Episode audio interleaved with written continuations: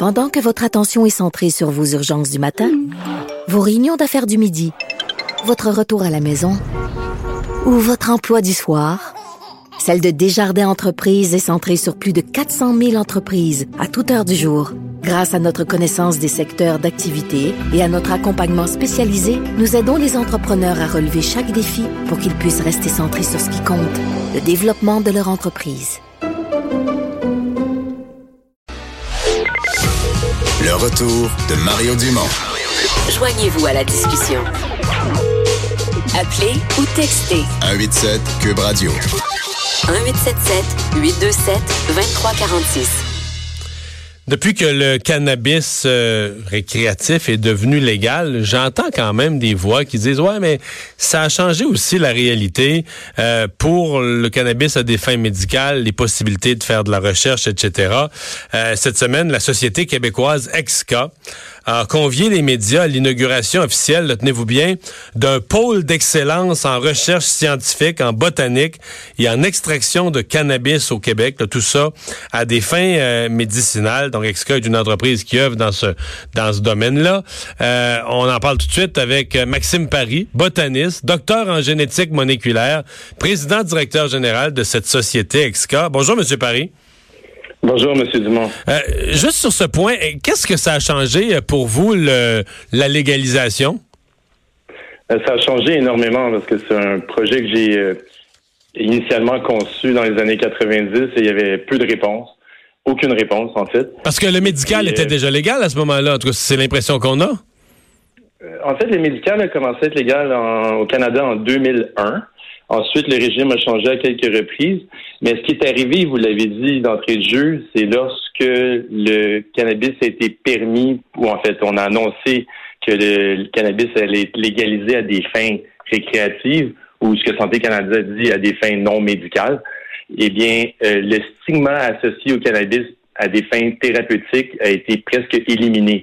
Donc aujourd'hui, on a des gens, des médecins même, il y a des médecins qui ne pensaient pas du tout prescrire le cannabis à des fins thérapeutiques, qui se disent ah ben finalement c'est légal à des fins récréatives. On s'aperçoit que le profil de risque du médicament est euh, vraiment supérieur. En fait, donc le profil de risque, c'est un meilleur profil de risque d'un médicament qui est beaucoup plus sécuritaire que ce qui est utilisé dans, euh, dans le cas, disons, euh, le, cannabis est principalement utilisé pour la douleur à des fins thérapeutiques. Donc, euh, si vous voyez un peu c'est quoi les autres médicaments qui sont disponibles pour ça, le profil de risque du cannabis est supérieur. Qu'est-ce que vous avez annoncé cette semaine-là? Un pôle d'excellence en recherche scientifique, en, botanique et en extraction de cannabis. Donnez-nous les, détails de ce que ça veut dire. Donc, ce qu'on a conçu ici, ça a été euh, un long cheminement. On a trouvé des créneaux euh, qui sont mal servis dans le milieu du cannabis. Donc, le cannabis, malgré le fait que c'est euh, cultivé depuis des millénaires, euh, il y a plusieurs aspects, quand je parle d'aspects agronomiques, donc la génétique, par exemple, du cannabis, c'est pas connu. Et puis, l'extraction, donc, si on veut faire des médicaments qui sont non fumés, parce que traditionnellement, le cannabis est fumé, mais c'est pas un bon mode d'administration pour l'industrie pharmaceutique, ça, la fumée. Donc, on, a besoin d'une extraction afin de concevoir des médicaments qui sont plus traditionnels. Donc, je parle ici des capsules, où on peut vraiment mieux doser le médicament pour le patient. Donc, ce qu'on a conçu, c'est un laboratoire de recherche scientifique qui va nous permettre de faire la cartographie génétique du cannabis et puis euh, également d'en faire la micro-propagation. Donc, le, cannabis, pour le multiplier, on le clone et puis, on a un laboratoire ici qui est en fonction de culture de tissus végétaux. On va pouvoir le cloner, le propager, euh, produire des clones. Et en, Suisse, ça, c'est pas prêt, on n'a pas encore inauguré, mais on est en train de fabriquer une usine d'extraction de cannabis de qualité pharmaceutique. Donc, ce que vous dites extraction, c'est extraire l'huile. C'est ça? Oui, extraire l'huile. Donc, tout ce qui est non fumé, non combustible, nécessite une extraction. Donc, au départ, il y a de l'huile. Ensuite, il peut y avoir d'autres formulations. On peut convertir l'huile en poudre, par exemple. Et puis, euh, ça peut devenir des poudres solubles qu'on met dans des infusions plus tard. Mais tout ce qui est non fumé nécessite une extraction. Et puis, euh, là, on est en train de construire une usine euh, de standards pharmaceutiques où on va pouvoir extraire l'huile et ensuite la formuler à partir de fleurs de d'autres producteurs. Est-ce que tout ça, là, la, destination de tout ça, on est, toujours dans le contrôle de la douleur ou il y a d'autres euh, fins pharmaceutiques, d'autres fins pharmacologiques, je devrais dire? Ben, en, fait, il y a beaucoup de recherches aujourd'hui. Il y a 770 essais cliniques en cours au monde dans le cannabis. Encore une fois, l'indication numéro un, c'est la douleur. Ensuite, il y a l'inflammation, l'insomnie, l'anxiété. Euh, il y a des formes d'épilepsie pédiatrique pour lesquelles le, cannabis s'est avéré euh, très euh, efficace. il y a, l'arthrite, par exemple, qui ça a été utilisé pour l'arthrite. Mais encore une fois, on revient souvent à la douleur. La douleur, c'est une indication qui est hyper importante, c'est la douleur. En fait, il y a environ 40% de la population qui souffre d'une douleur ou d'une autre à un moment, à n'importe quel moment. Mhm. Votre, euh, vous êtes situé à, quel endroit? dans les Laurentides, si je ne m'abuse?